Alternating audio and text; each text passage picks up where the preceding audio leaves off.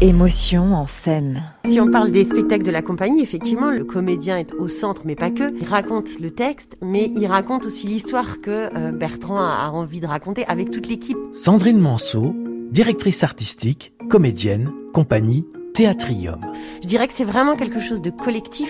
Euh, bien sûr qu'il y a le travail du comédien, de la comédienne, euh, c'est évident, mais il y a le travail de tout l'ensemble c'est se mettre au service d'une idée, enfin de quelque chose qu'on a envie de porter.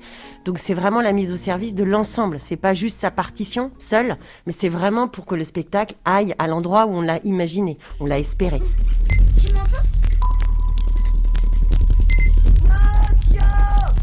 En fait, c'est des étapes assez différentes. Effectivement, quand on a commencé à prendre son texte, on a des idées déjà sur comment on va l'interpréter. Après, on est bousculé aussi par les partenaires et on est bousculé aussi par la mise en scène. Donc, bah, il faut remettre à plat. Alors, des fois, c'est compliqué. Euh, je dirais qu'on passe par plein d'étapes, de doutes.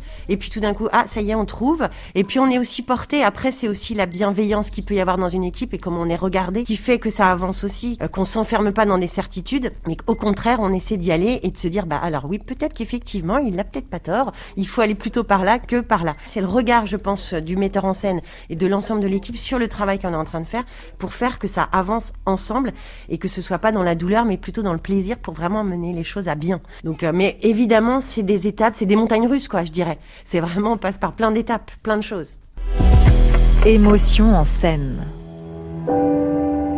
Il y a vraiment le plaisir d'y aller quand on est vraiment convaincu par ce qu'on est en train de faire et qu'on est, on est satisfait aussi du spectacle. Euh, il y a vraiment cette joie, c'est ce plaisir de jouer, de jouer régulièrement, de jouer tous les jours. Euh, voilà. Je, bon, je vais prendre l'exemple de l'hiver qui a été joué sur Avignon pendant un mois. Enchaîner tous les jours, il y a une fatigue, c'est vrai, mais il y avait une vraie jubilation parce qu'il y avait des choses qui se trouvaient tous les jours et la frustration pour le coup d'arrêter. Donc euh, voilà, c'est des moments quand même de plaisir. Le plaisir de jouer déjà rien qu'un mois, d'enchaîner les représentations, voilà, il y a quelque chose qui se passe.